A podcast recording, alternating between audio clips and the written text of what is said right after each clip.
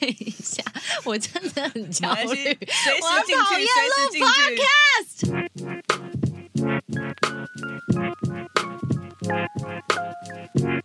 今天星期三。嗨，大家好，我是 Sandy 吴珊如，欢迎回到今天星期三。今天来到我们节目当中的是，呃，已经屡屡来到我们节目跟我吵架的 莹莹，你好。Hello，大家好，我是拉莫康的创办人吴莹莹，对，吴莹莹同学，我们俩虽然都姓吴，但你真的没有必要有事没事就出现在我面前，好不好？我就是很想。对他自己又毛遂自荐，然后我又没有原则答应了。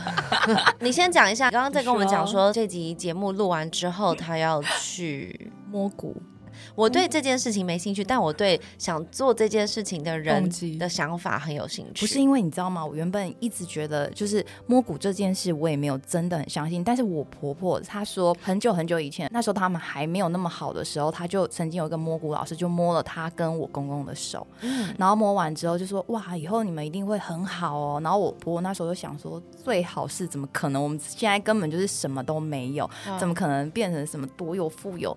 然后后来没想到她的人生就真的走向这里，然后我就说我要去，我要去，我觉得摸看看能。哎、那我问你哦，你觉得这件事情对于自证的心理来说，合理的程度到哪里？我不知道，我觉得我都用那种科学统计法，你知道我真的这超很不科学，哪里科学？就是笃定它会不会发生呢、它如果发生的话，那我真的也也觉得我也。但你有没有想？过，就是因为你一直在想这件事情，它就会成为你的目标。就是他如果摸你的骨，然后跟你说好，你两年后会变超级有钱，你接下来的这两年的日子，你是不是就用一种每天我每天对我就是预备我两年会变超有钱的一个人的方式去过日子？Cindy，我甘愿，我你付这个四千块，如果我可以买到这个星星，我敢玩。所以你等一下，那个那个那个摸骨要四千块，请问他会摸多久？我不知道，他会摸深层吗？有精油吗？还是说没有就只有裸摸？然后要四千？天哪，我去按摩就好啦。那如果说他摸你大腿骨，你可以摸吗？我应该会一巴掌打下去。哎、然 大后连腿骨说他可以付钱知道你都不付上辈子啊，什么下辈子，you never know 嘛，他可能会有一些很厉害的一些技术啊。我蠢到这样吗？所以这个老师是女生吗？难，哦，所以我就跟我朋友说，如果你没有陪我去的话，其实我不敢，因为我说在台北我人生地不熟的，我说我不可能自己去摸骨什么地方这样子。其实他真的蛮酷的。我觉得莹莹本来就是一个会做很多很奇怪事情的人，所以其实听久了我也就是蛮习惯，不会太惊讶。但他真的每一次出现都有一些新的出逃，然后就真的是一个出逃就贼就贼的女人。我是好，回到正轨上，就是其实他本来呢，就是跟我们讲好说，他想要来录音，然后想要分享他的呃 l a m o r c o m 里面的产品嗯什么什么，对然后他也讲的很单纯，然后他就说，我就是总共有三支产品，我也很简单，我就只有这三个产品，那我们就分三集，然后把它录掉这样。然后我就说好啊，那今天要录什么？就是我们前面录过两次，那今天你第三个要讲的产品什么？他跟我说，嗯，没关系啊，就嗯，那我们上次有讲过那个仙女 QQ，再讲一遍好了。我想说这是什么逻辑啊？不是就是一？点原则都没有。因为软糖就是应该被大家知道，我不想要跟其他厂牌再去讲那些什么胶原饮啊、嗯益生菌啊，我觉得都很好，嗯但是我就觉得我我总是要讲我们家最最强项的吧。是，但是这个最强项我们上次已经讲过了。我不管。好，你讲，你讲啊，仙女 QQ 给你讲，你想怎么讲？好，我先认真，我要讲一下我为什么总是要强调，就是我们 AK 三七唱果蔬发酵软糖，因为那时候我就跟你讲，保健食品要做，我的坚持就是一定要好吃，再来就是一定要有效。所以其实，在里面的整个原料的配方，我真的去求教很多，然后包括在实验室里面，整天逼迫他们，就说这东西一两天没有用的话就不要了，真的真的不要。两天就要丢掉？我是说吃进去没有体感的话，我说这个东西就不要，哦你不要在那边讲说这多厉害。我说人吃进去没有用就是没有用，但你可以讲到你要两天就有效，这是这很猛哎、所以那时候他们就是跟我讲说，你这样的话，我们真的要把这个东西研究出来，然后这个成本会很高。然后我就说，那就研究啊，我们就来赌这个，因为我说做其他的我也不会，那我们是不是来做看看？大家突然觉得哈，怎么可能是软糖？而且软糖你要想，它还要加热。通常在生物科技里面，你东西只要加热就掰掉了，一定是没有东西了。整组奥斗，对啊，你就用那样最基本的化学那种研究，你自己去想就知道，怎么可能加热几百度之后，你那一些什么菌、什么东西都还在？怎么可能？嗯，对啊。所以你现在是要告诉我们说，其实那里面什么菌都没有了吗？No，就是有我们三七 Lactico。哎，其实最厉害就这个，就是说它全部加热过了。然后做成软糖，对，然后塑形啊什么这些全部都完成之后，它的菌还活着，完全，而且它就是直接补充进去到你的肠道，所以才会有效，而不是说里面加了什么什么这个发酵多久啊，还是说里面有什么特别的成分让你可能子宫会很冷啊，然后就拉肚子。哦，不会，不是这样，而且很多人吃到现在，我们品牌三年每个月回购，哎，没有停滞期，哎，我觉得光是这样。维持对。我觉得光是这样我很开心了。所以仙女 QQ，你刚你呃，我跟你讲，你们最大缺点就是名字太长。怎样？A K A K 爱康爱康。OK A K 知道 A K 几三七三七三七哦 A K 三七，然后呢？畅就是畅哦，畅快的畅。然后果蔬发酵软糖，果蔬发酵，所以它还是有发酵这件事情。但里面还有益生菌吗？有部分的菌。我跟你讲，为什么要发酵？因为我觉得消费者真的只认得他们知道的字。哦，你如果没有讲发酵软糖啊，如果我写唱果蔬软糖，没有人知道这是什么。然后他们就想说，哈，我才不要嘞，感觉不好吃。对，我可以在旁边买葡萄，为什么要买什么果蔬软？而且还那么贵。哦，OK，好。哎，那我可不可以身为消费者跟你分享我的？那个小小 feedback，我不想听。不会不会，我的 feedback 跟产品产品本身没有问题，是好还是坏？当然就是坏的，啊 你要听吗？而且都录起来了，讲啊。好，保健食品在市面上已经非常多了。对，那 QQ 软糖这种保健食品比较少，然后以成人来说是更少。对，好，那好吃啊，有用啊，这些当然就是毋庸置疑。可是有一个问题是。我今天在架上如果看到它，或者我在网络上看到它，一个一眼看过去，太多字在上面了。然后花花的，我看不到它的重点，然后你就觉得啊，就过了就过了，我觉得很可惜耶。认真，我跟你讲，我下一版我要先寄给你看，如果你没有看，你就死惨。你寄给 我，的时候你就要你寄给我，我就真的想看一下它到底有没有进步一点。哎，你真的很直接，你这女人直接，因为我真心的希望你的东西是好。你的 OK，希望我其实改蛮多。你发酵软糖，你看你的 AK 巨爆大。但是它是手写字体，对不对？对，你要承认谁写的？哎，你真的跟我犯上是丢弃 Y idea 啦！我那时候还想说，你知道为什么要这样吗？就很像有一个的人在跳舞，这样飞起来，然后感觉你吃下去之后，那个肠道就飞起来，就很有用。哇，好深哦，好深的一个想法，完全看不出来，你好酷哦！所以你现在叫我把 A K 拿掉，就就是那个字太，就是那个字，我觉得太细了。我刚才就在想说，你是不是就在说他？是啊，因为你包装上最大不就是他吗？我就是，还有那个三七。就那三跟七，它是手写体吗？好像又不是，好像只是有人就是恣意的啊挥洒了一番。哎，那我真的觉得，我觉得可以改，因为反正明年度我就是要把它稍微做一点改变。当然也没有一定要说变得很缤纷，或者是我没有要缤纷，对，没有要缤纷，我要简洁。你可以酷酷的，可是不知道，我就觉得这个字体有点评评理，好不好？阿弥陀佛，我真我东北对。不然我跟你讲，你等下去摸骨的时候问他师傅，你就请他摸，然后跟他问他说包装到底应该要怎么搞。其实我等下去就是要说，请问吴影真的适合经营老猫？适合吗？你目前还好吗？这品牌老猫 come 三年了，老莫 come。爱自己来，快点！我觉得其实还蛮开心哎。可是我觉得我在创业啊，就是到了每一次每一个阶段的时候，尤其做了大型活动之后，我反而会很沮丧，然后会很害怕面对下一个，因为就觉得我再要做什么，好像才能更好，还是就是会有那种无形的压力。那我想说，你是疯吗？你为什么要想这一些？然后那种感觉就是没有人可以给我解答。对，然后我就会自己有时候就在那种，就是我们隔壁间，然后就关在那里，然后我就在想说，对啊，为什么我会有这种情绪，而且是已经不是一次了，就是最近可能比较多，就是常常有这种活动，然后我就会觉得每次在当下的时候，我都会觉得做的很好了，然后结束很有成就感，然后接下来就是沮丧期。哦，我不知道。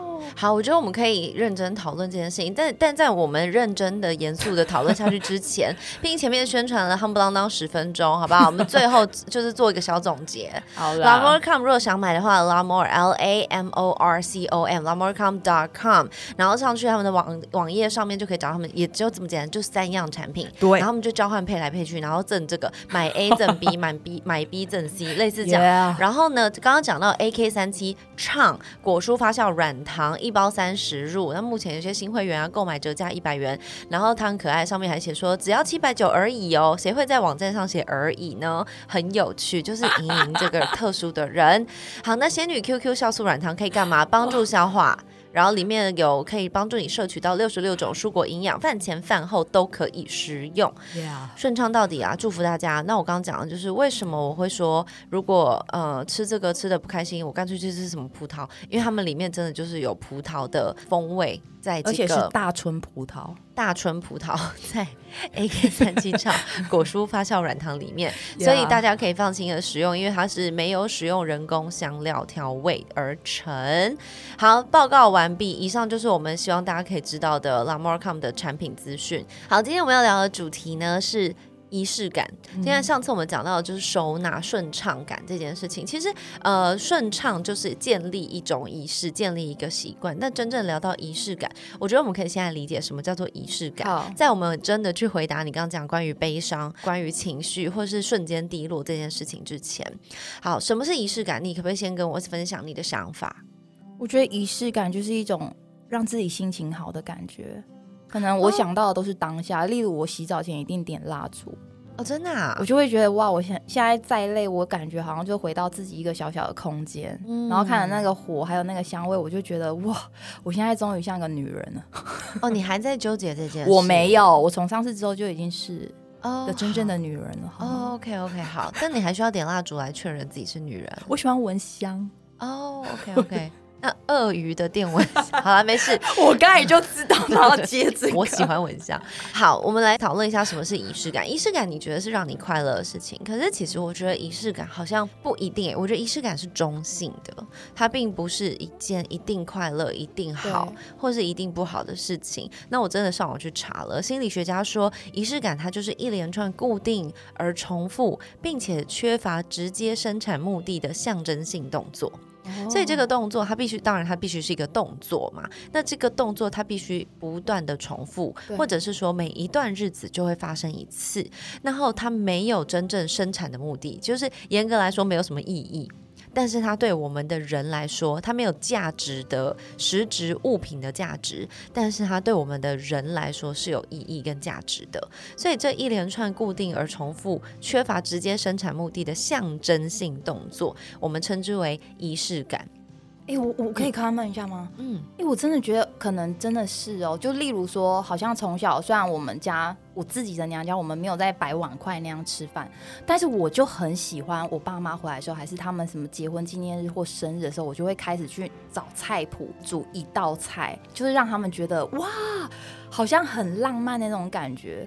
我觉得我从小就是很喜欢帮人家做这种事情，对啊，所以我觉得这是由发自内心的开心。可是我那时候不知道这个叫做仪式感。嗯，我觉得仪式感真的是建立起来的，就是它是很自然在生活当中，从小到大，就是家里面就是这样。你当然也有人也有人说这是一种习惯，可是我觉得习惯比较不会是刻意为之，反而那是轻松的，就是脏衣服就是丢这个桶子，晃过去就丢在这里，或者是指甲剪剪完就丢这个抽屉。我觉得那个东西不会是你刻意多做的。所以当我们今天要讨论到仪式感这件事情的时候，嗯我就回想到我的小时候，我的家庭，呃，在长大之后回头看，才发现，哇，原来我妈妈在不知不觉当中帮我们建立了很多很有趣的仪式感。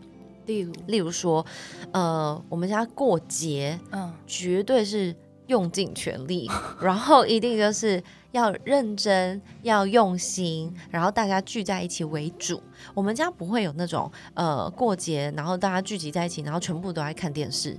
只看电视，或是只看手机，或是每个人关在自己房间这件事情，而是我们会刻意的，好，那我们就这次要穿衣服的主题呀、或者是我们要要全部人一起去租那个桌游啊，或者是我们会一起，我妈还会去买戳戳乐，哎，就大概两年前，我们家都还在呃某一个节，应该是圣诞节或是过年我忘记了。然后他就去买一大盒的戳戳乐。那其实戳戳乐戳出来的玩具都是一些阿萨普鲁的小塑胶，可是我们就会觉得很好玩，因为大家沉浸在那个氛围里面，也不会有人觉得说好浪费时间哦，干嘛搞这个？嗯或者是说到了呃过年过节的时候，我们家就一定会有花啊、草啊摆来摆去，然后各式各样的装点。那不代表一定要很奢华或什么，但是其实就是连大家一起安排一个时间去逛个花市。对，然后这一次今年圣诞节要怎么打扮，要怎么装扮自己的房子，这个都是在我们家的生活习惯里面。然后嗯我从来都没有觉得这件事情叫做哦，好有仪式感的，你就是自然而然被熏陶，然后培养成这样。但是我呃，当然就是认识更多朋友啊，可能就是过年过节或是有一些活动的时候，去到朋友家，对，才发现哦哦，不是每个人都这样哎、就是哎，圣诞节去他们家烤肉之类，好好好去了，然后哎，就只是真的就是架一个架架，子。然后就在那边烤肉，对，没有了，也不播音乐，嗯，也没有灯，也没有那种很多气氛氛围的东对西，。然后你看，像我们，尤其后来我们都在国外嗯念书回来，对于圣诞节的氛围感又会更有很深，对，更强烈。嗯所以我回来之后呢，就变成我们圣诞节还会去买棉花糖啊、姜买巧克力啊，对，然后回来做姜饼屋啊，或者是做那个 s'more，就是夹心饼干。其实这很搞纲，而且又不一定好吃。可是你们真的会做我，们就真的会去到做这件现在对。我们到上次中秋节放假的时候，都还在考 s'more 哎、就是真的假的？就是一个很理所当然应该要发生的事，或者说啊，这边今天天气很好，家里这边有一个小小的阳台，那我们就、呃大家搬几个板凳，坐在这边喝牛奶呀、然后吃个饼干啊，然后一个下午有空的时间就聊聊天，这都是生活里的仪式感。嗯但是真的不是所有人家里都会这样，而且听起来感觉在。我现在就是在回想我身边有多少人有在做这些事，感觉好像对他们来说有点奢侈，而且甚至好像会觉得矮优，就会觉得，对，就会觉得、哇，老公，我们可以出去喝杯茶，然后看看外面的夕阳吗？嗯然后老公就觉得说，谁鸟你？我现在 可能只想要干嘛而已，就是会有那种断片的感觉。对，好像真的会有一个落差，因为他们家没有这个东西。对啊，对我跟我先生结婚，呃，刚好是碰到那个 COVID 的时间，然后我们结婚之后去度完蜜月回来，又必须隔离呀、什么有的没的。然后我们在隔离的饭店，那时候就是他们说只要是夫妻的话，就是可以两个人住在同一个隔离饭店里面，所以我们就在同一间。然后那时候在订饭店的时候，我就说我一定要订那种有阳台的，虽然真的很贵，可是至少你可以呼吸。没错，对，所以我们就在高楼，然后是有一个小小的阳台，然后呢，我们就是把饭店里面本来就配给我们的那种小健身器材，搬出去啊，对，搬在外面，然后我们他就在阳台骑脚踏车，就是那个叫什么啊，飞轮，嗯然后我是把我的那个瑜伽垫。然后就是铺在阳台，然后照着太阳在那边做瑜伽，因为其实就是你知道啊，这种感觉，quarantine 就是 quarantine，你就什么都不能做啊。可是你就是刻意的在生活当中找一些很没有意义，但是会让生活变得更有趣、更丰富的事情，就是仪式感。所以我觉得小到，例如说吃饭之前大家牵手一起祷个告。这都是我们家的仪式感。你说哦，因为你们是这个宗教或什么，当然也是，你也可以大家牵手，然后说感念菩萨之类的，是就是那个内容不一样啦。但是它就是一件事，对啊我它就是一件事情。我觉得吃饭的时候，像摆盘啊、盘菜上面你要怎么装饰啊，我觉得这也都是仪式感。就是在吃饭的时候，你会觉得，哎、今天是有什么节日吗？大家一定可以感受得到。对每次看到人家在剖这个的时候，我都觉得就很简单，就大家约约，然后把主题用下去，其实大家都会有一种期待感。是啊，所以我很诚实的说，我越来越珍惜我身边愿意跟我一起有这种仪式感的朋友啊、家人啊，是因为他们其实不需要这样做。嗯，所以一样嘛，他就是一连串没有任何生产目的的象征性动作。但是当我们真的这样做的时候，很奇怪哦，嗯每个人即便是不太乐意参与的人，都会不小心获得很多的快乐。哎、那我可以问你吗？你们家现在康乐鼓掌是你还是你妈妈？哦我们全家都是康乐鼓掌。哦，他们分布在台湾各地。哦，没有，我们就是我们就是大家就是平常日常都各过各的，但是哎，例如说梅梅你要生日了，好，你今年要怎么样？我们来玩什么好不好？要不要怎么样？就大家的讨论就会非常的热烈。对，然后弟弟你要生日了，那我们怎么样？虽然我们常在台面上跟大家分享说，哦，我们曾经帮弟弟庆生，然后没有邀请他，对，就是我们完全忘记邀请他，可是这就是我们的生活，你就是会自然的做这件事，而且。各位亲爱的听众，我觉得这并不是落在说哦，你日子过很好，你才能这样。我觉得很多小事情都是可以庆祝，都是可以有仪式感的。所以像你洗个澡，点个蜡烛，又不代表我蜡烛一定要买那种三千、五千、一一万块的，我可以买那种二十块的也可以呀。人家我老公自己网购的好不好？没有啊，你也可以，对不对？生日的时候，那蜡烛留下来。等到泡澡的时候，再把它拿来烧啊！我还有那个香味都没有的那个，对那到底是从哪里来？对，有的时候看了一些火光，就觉得还蛮开心。我觉得是没错没错，我真的好喜欢蜡烛的那种感觉。我觉得点蜡烛就是还有用火柴点，就是一种仪式感。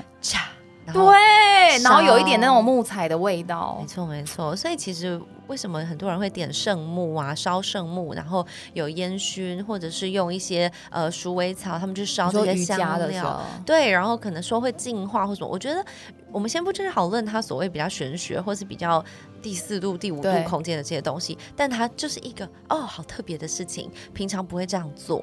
所以我觉得如果可以的话，我们真正的去建立仪式感是很有意义的。那仪式感到底有什么用？那就回到我们刚刚前面在讲的，英英讲说，她每次事情忙完了，明明都很不错，成绩斐然，可是结束之后一阵空虚。对对，那到底是什么东西？是怎么了？其实我觉得人在忙碌的过程当中，会压抑自己非常多的感受跟情绪，这是很正常的。尤其在呃商业来说，其实如果不压抑自己的情绪，好像就会让让别人、让对方，或是让你的敌人好了，嗯，注意到你的弱点。所以，这就是你在打仗的时候，你一定是把你的弱点藏起来的。对，所以所有的情绪啊、感受啊，在打仗的时候绝对是不见的啊。但当打完了之后，成绩是一回事，嗯结束之后为什么会崩溃？是你身上背负了所有的这些紧张啊、委屈啊、害怕啊，甚至是我觉得有一个情绪，有一种矛盾，就是你在努力，可是你不确定你努力到底是不是你要的。对的那种。那个情绪我真的不知道怎么形容哎，就是那种呃无意义感吗？就是我想要到底是为我在追寻，但我到底在追什么？什么？对，然后我好吧成功了，好像哎怎么也没有那么开心，然后所以呢？然后失败了又又怎样？有也好像也没那么难过。我觉得就是这，你知道为什么我今天要来跟你讲这？因为我总觉得你一定知道这种感觉。我不知道为什么，我觉得你你会懂，然后所以我就觉得我干脆来问你哈，因为我今天看到这个题目的时候，我第一个就想到你，嗯，我就是会觉得艺人的世界会不会也是这样？因为你知道那一天的时候，我才在讨论，我就说，哎，我上次去参加那个时装秀之后，然后我看到好多艺人，然后我先不说谁，然后我旁边呢就坐了一个我自己觉得她是一个非常漂亮的女生，然后我就看到前排的好多艺人，就是摄影师大哥就开始说，哎，可不可以照一张相，照一张相，然后就默默的发现她有比较。没有被 Q 到那么多次，我都可以很深深的感受到他的那种压力，然后我就会觉得，Oh my God！我就心里想说，我在创业的时候是不是也是这样的感觉？就是你没有被看到的时候，还是没有被人家注意到多次的时候，那种挫折感还是那种内心，你都必须要伪装起来，然后让人家觉得不被发现，然后我就会觉得，我不知道，我就会开始，反正就是每一次活动我都会体验更多，然后会看到更多的东西，然后我都会觉得越站在对方去想。对啊，然后包括我自己在做这个的时候，有时候我也会觉得创业创业，我到底在创什么？就是 品牌真的这么重要？就像你刚才讲的，每次做完真的觉得很开心，然后大家给你 feedback 都觉得哦你很厉害，还怎样？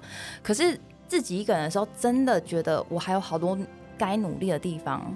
是只有感觉好像我只能自己说给自己听，在此此刻，我觉得这好像切割成很多不同的面向。第一个就是你刚刚讲的开心，也不知道有多开心。对，这第一个面向，我我我先回答这个，就是我觉得它的点是落在。不知道自己明确的目标到底是什么？我的目标到底是希望这个品牌成功，还是我的目标是做了一个品牌，OK 见好就收？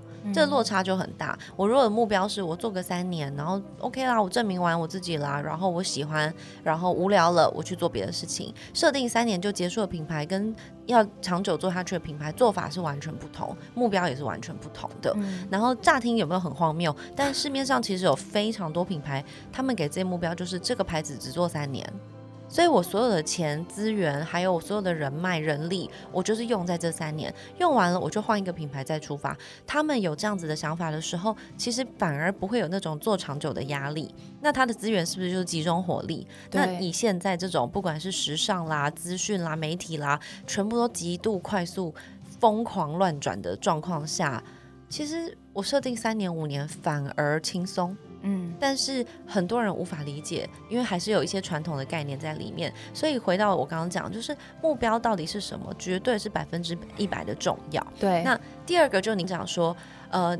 呃，在那个明星的身上，他他被看到，或是他没有被看到，他是失落的，还是他到底是什么感受？就你在观察这件事情。其实我觉得很有趣的是，很多人也在观察别人的目标，因为我们会不小心把别人的目标当自己的目标，对然后当你看到的人，哎，他应该很不错啊，可是为什么他看起来比我还茫然的时候，一我们一定会有优越感，这很自然很正常。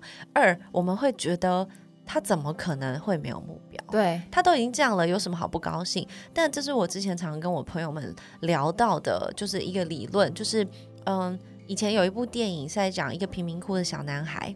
那这个小男孩就是他非常非常的需要一双运动鞋，因为他们他跟他妹妹 share 同一双运动鞋，就他不小心把那运动鞋搞不见了，他住在贫民窟，所以那双鞋不知道是坏了还是不见了。嗯，然后哦，好像是沿着水沟的水流走还是怎么样，然后他就好紧张很难过，他怎么办？我们两个都需要运动鞋，可是我们家那一双被我搞不见了，所以他就发现呃村子里面好像有办一个跑步大赛，所以他就决定要去参加跑步大赛，然后因为里面里面那个跑步赢了的奖品就是嗯一双运动鞋。对，他就好开心，然后就每天很努力练啊什么的，然后就参加这个比赛啊，跑跑跑，就他跑到忘我，结果就真的哎、就真的是第一名哎、对，然后所有人就给他拍拍手啊，就是恭喜他。结果他就哭了起来，然后所有人就想说：“哎、你怎么了？你第一名有什么好哭的？”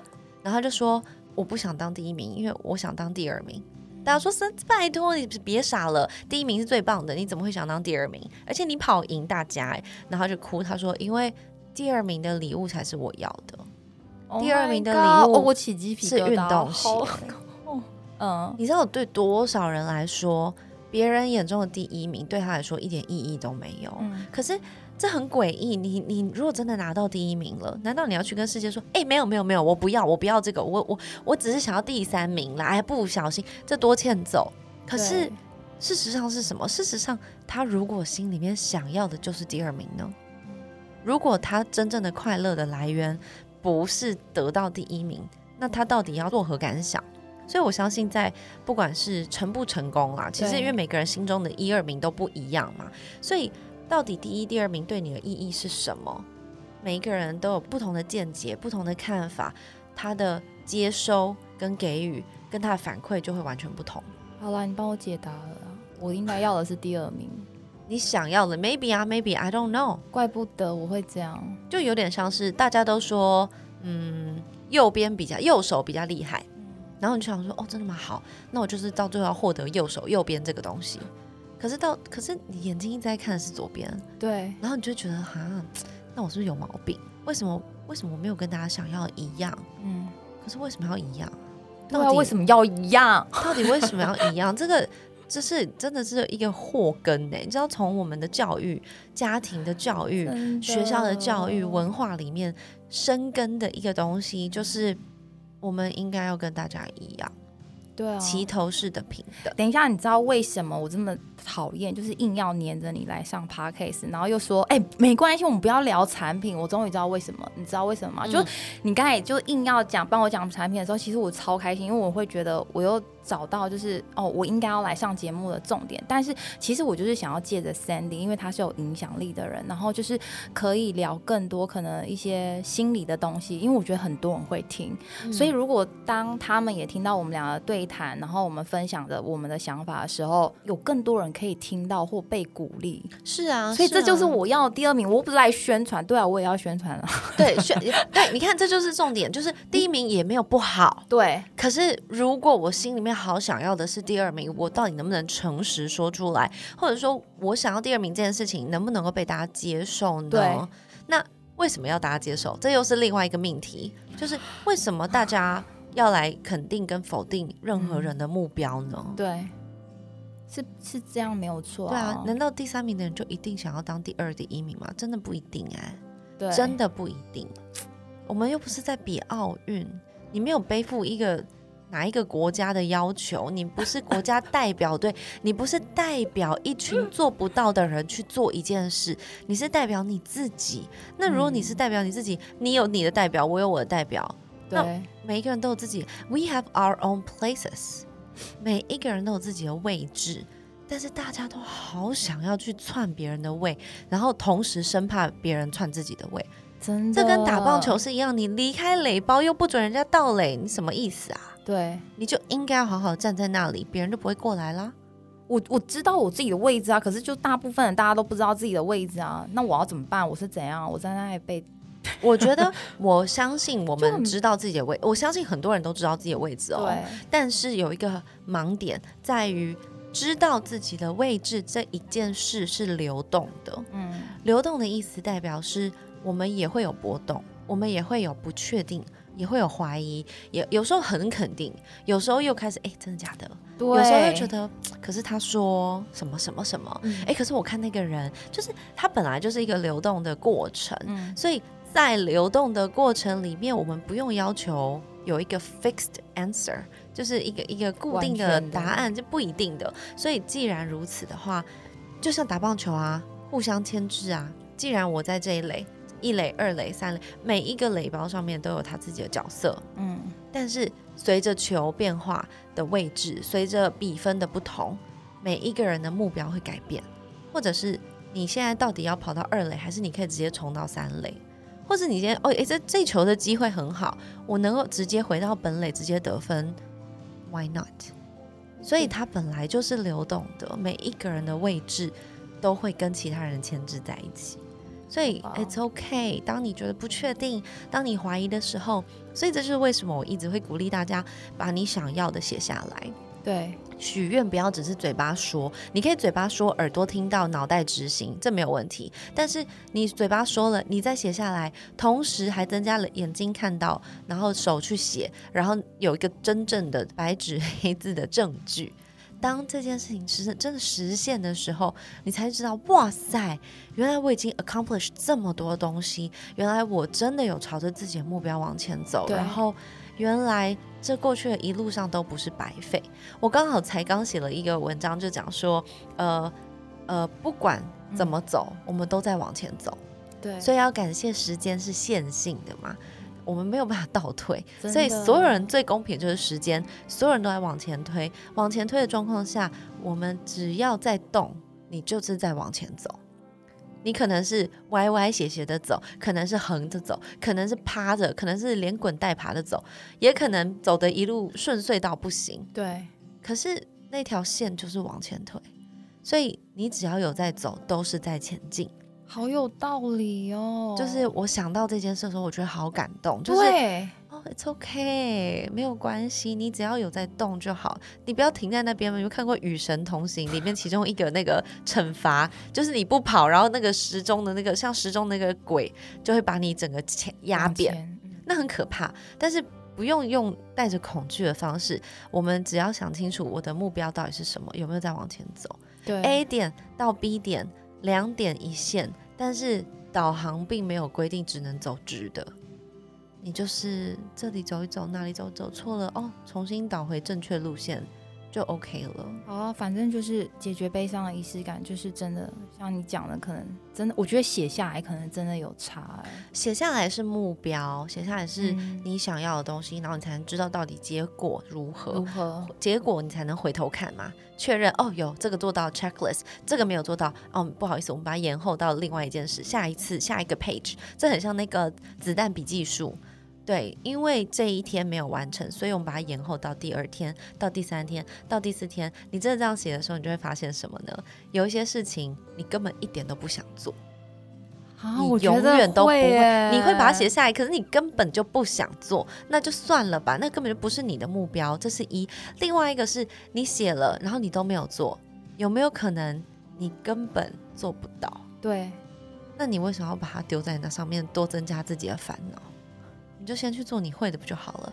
我觉得这世界上的人都有点忘记，我觉得大家会忘记，你有你很会的事，你就做你很会的事就好。没错然。后大一样啊回到齐头视频的，大家都想要跟别人一样，然后过得好辛苦哦。嗯，因为一样了又怎样？一样了更无聊。那我知道了。我觉得你今天真的有帮我稍微解决到一点问题。我我觉得我很确定我要的不是那个第一名，我所谓的第一名就讲白就是业绩。我需要，我需要，但是我要的是第二名。我希望就是在做这个品牌的时候，除了大家认同之外，更可以。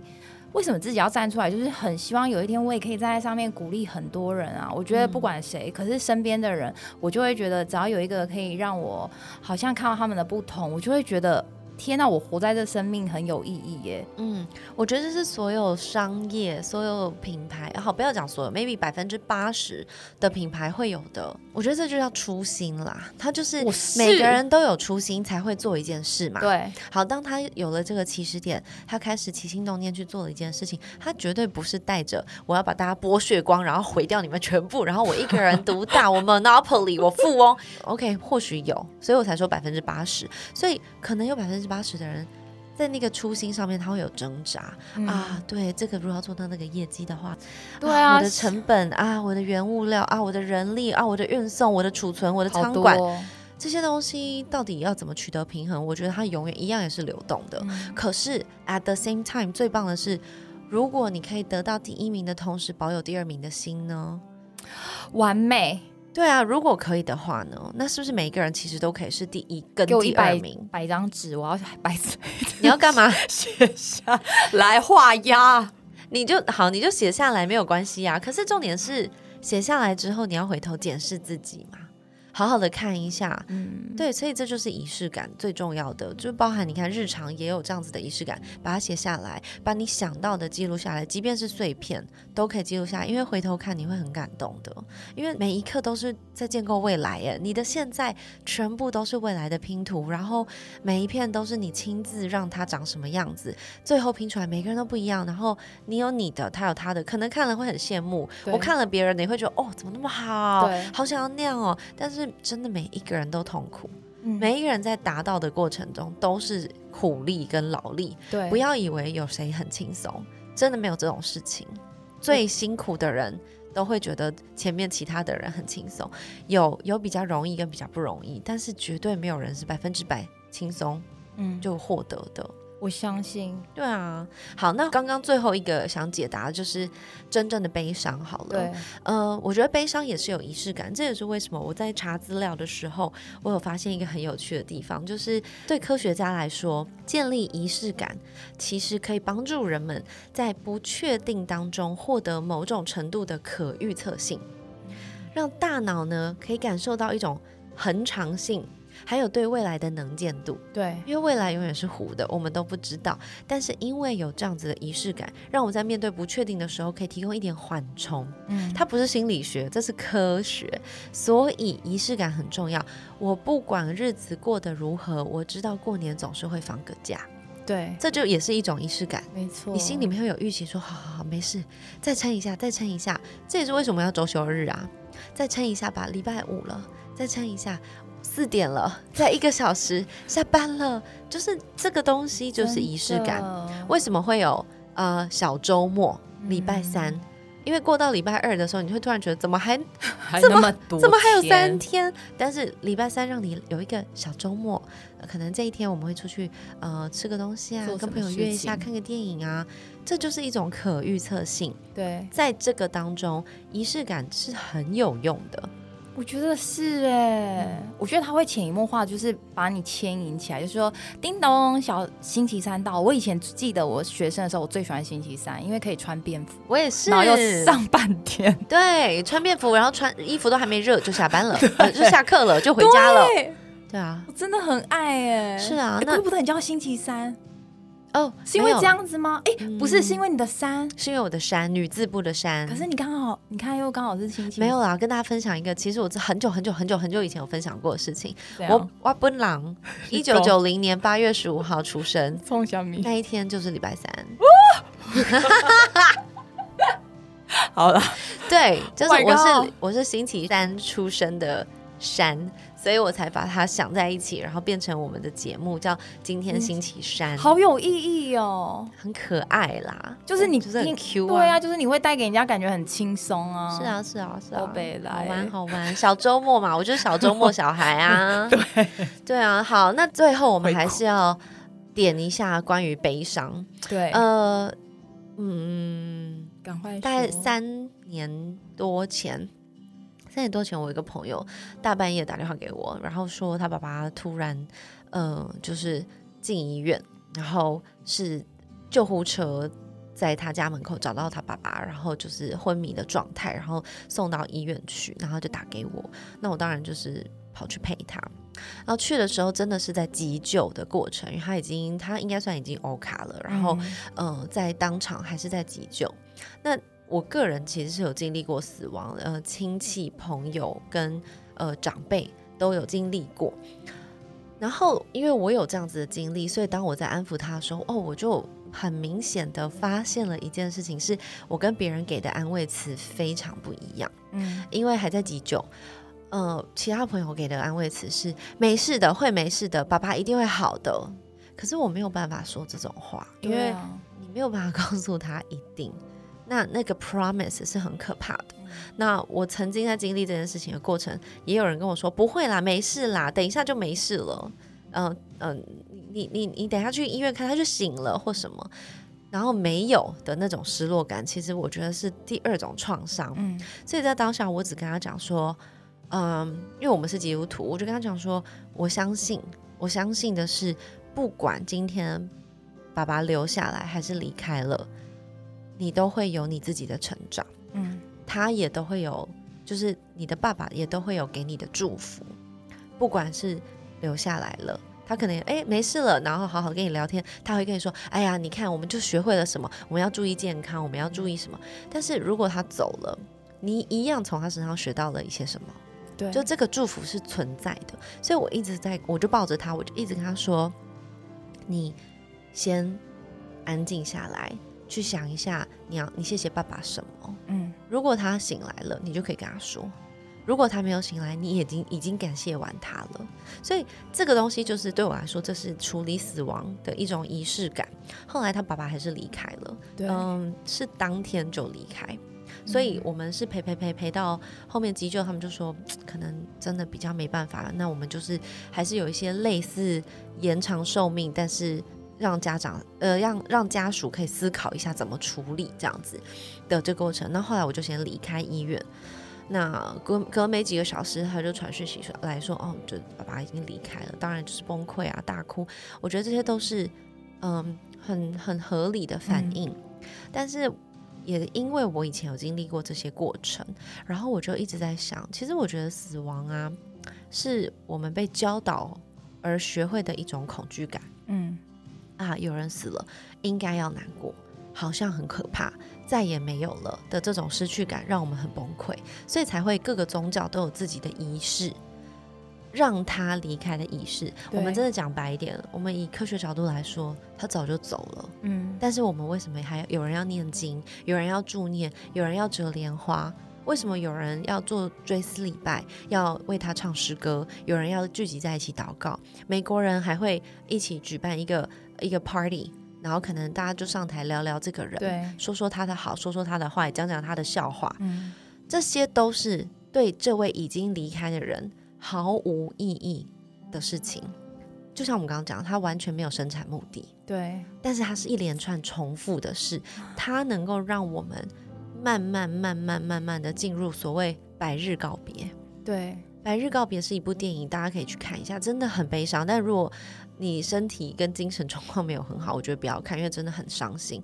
但你可以去理解一下这个概念，为什么我们呃亚洲人或是华人文化要做头七，对，然后二七、三七、四七，然后还要做百日，因为我们真的需要这么多时间。嗯嗯，之前我看了一个纪录片，很有趣，他们在讲远古时代的人，因为他们在考古学家，他们发现在挖挖挖挖这些骨头的时候呢，就意外发现有一条小小小小小小的像隧道，小到可能只有那种八岁小孩扁扁的小孩可以这样挤过去。可是挤过那个隧道之后，小小的哦，过了之后，立刻就是一个像悬崖一样，例如说下降可能要，例如说八米那么深。然后他们在考古的过程当中，不知道怎么想的，他们竟然找到那个下降八米之后的那块地有骨骸。对，那他们就想，怎么可能？这个人是在这里出生，在这里死吗？不对啊，那食物呢？水呢？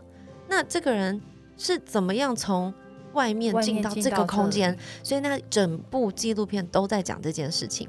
最终的最终，他们推敲出来的就是。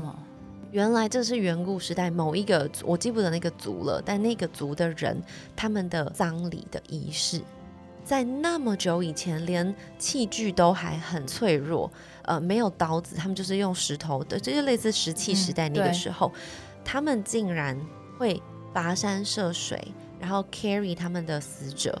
然后整个族群、整个 family 一起带到这个洞穴来，然后钻过那个小小的隧道，挤过去，然后都是很尖锐、很大颗的石头哦。然后挤过去之后，不知道用什么办法，因为他们也没有绳索，也没有布料，他们这样到底怎么弄？但是他们就是经过那一段，然后想尽办法下坠八米，然后不死亡、不受伤，带着自己家里边的死者。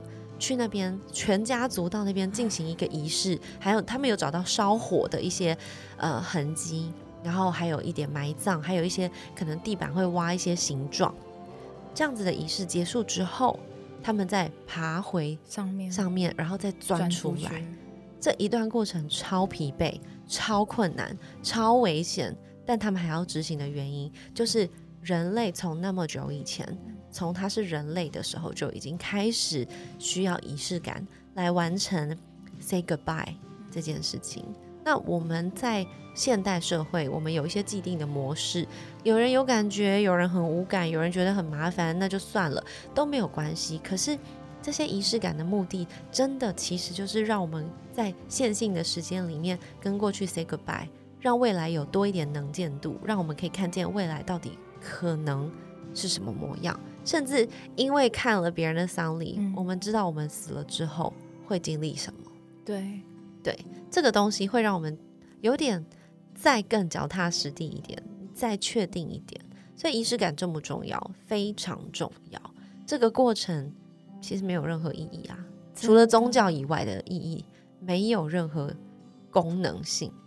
甚至我们常开，我常开玩笑说：“哎，对啊，大家都在呃烧纸钱。”因为你烧纸钱，若不烧，过去的逝者们他们就没有钱可以花嘛。对，这是我们被教导来的。可是我小的时候提过一个疑问，被长辈打头，我就说：哎，不是念经的时候他已经走了吗？对，他不是已经去投胎了吗？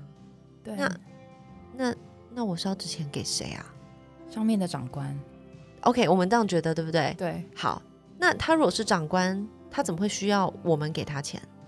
他应该要有他的能力。因为上面长官有有被规定不能收贿哦，那我们烧给他的就是不是贿吗？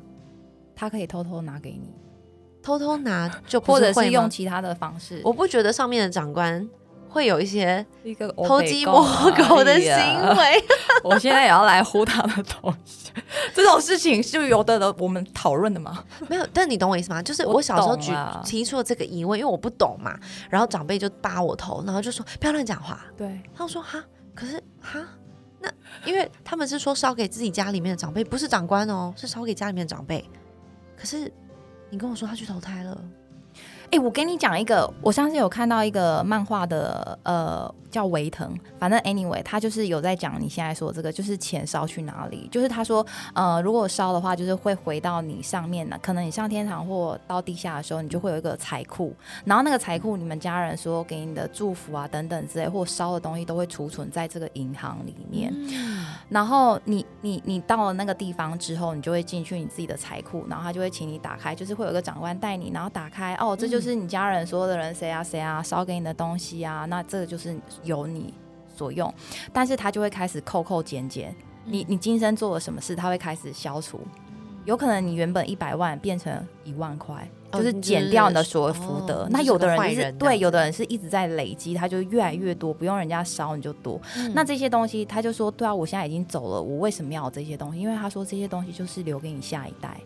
哦。所以你看，每个人出生，有时候人家会说，哦，他们上辈子可能烧了很多好香啊，还做很多好事，所以他今生投胎到这里的时候，或者是到下一代的时候，你的子孙他们可能会得到这些庇佑，嗯，然后也有可能生出来的小朋友是带着你这些的财富过来。人家不是都说小孩子有时候生了，对，嗯，有可能就是带着这上一代人家烧下来没有用完的福德带下来给你的哦。所以那时候我就觉得哇，这很有科学，这个我我接受。因为我以前也会像你讲，怎么会有这些事？可是我后面想一想，我就觉得，哎，他这样子让我觉得还蛮有道理，而且会让我觉得想要做更多对的事情。嗯，OK 啊，如果这件事情会让你想要做更多好的对的事情的话，那当然这是你的信念，就可以去执行。但是我现在在讲的是说，这个概念，每一个不同的仪式都有它不同的概念，真的。但是我们从一个小孩或是一个，嗯。纯科学，因为你刚刚讲的仍然是玄学嘛？对对，纯科学角度来说，没有人知道到底这些钱去了哪里。以科学来说，这些纸就是烧完了，它碳化，然后脆化，然后粉末状，然后就在空中里面、空气当中成为悬浮粒子嘛？这是真正的科学嘛？但是它实际上的意义，就是我们在讲的仪式感。真的对，所以每一个人的仪式感都不一样，它的目的甚至它的深度也都不同。所以仪式感重不重要？我个人认为非常重要。那如果可以的话，你有没有去想一下，你家庭里面的仪式感给你的是什么？你自己个人的仪式感呢？或者是如果你已经结婚了，你跟另外一半当中一定有很多不同的磨合，对方家里面很多仪式感，你可能觉得很烦，或者是很啰嗦。但是我觉得。辛苦归辛苦，但是你可以看的是，这个家庭依靠这个仪式感，他们走了这么远。对呀，那我们的家呢？我们这个新的家庭，我们是不是也可以建立我们的仪式感，好让我的孩子在有一天失去了爸爸跟妈妈的时候，因为我们总有一天会离开，对，让他们在回头看不到我们的时候，他们可以用一点仪式感去记得这个家原本的样子。就可以过得快乐一点。是啊，所以为什么会想聊仪式感？就是在好多好多生活当中的碎片，真的让我不断不断去思考，说到底我想要建立一个什么样子的家庭给我的小孩？对，真的是不断滚动式的在调整。我相信莹莹也有小孩，你有你有事业，有小孩，有家里要顾，有交友圈要顾，这么多的东西。到底想要建立一个什么东西？对，这个是真正可以去思考的目标，不一定是所谓第一名、第二名，嗯，而是你真正最后你想要得到的 price 是什么？没错，对，所以我觉得这个就是希望跟大家分享啦，让大家可以好好去想一想，你心里面的你人生的仪式感到底是什么？那你希望带给你自己，或是你的家庭，或是你未来孩子的人生什么样子的仪式感，让他可以传承下去？而且不是带着你自己个人的私欲，而是真正纯然纯粹的祝福。那我们就祝福大家了。我真的祝福大家，我也祝福，嗯。每一次，对，我也祝福每一次都鼓起勇气来跟我吵架的莹莹。祝福你好不好？就是自创品牌 La More Com 其实很不容易，三年了。然后这三年当中还碰到疫情，真的大家可以好好照顾一下自己的身体。有兴趣的话可以上网去找一下 La More Com dot com，呃，可以去看看你自己需要的产品是哪一样。他们也只有三样，三选一、三选三、三选二都可以。这是你的事。祝福你们健康平安，谢谢莹莹。I love you。拜拜拜。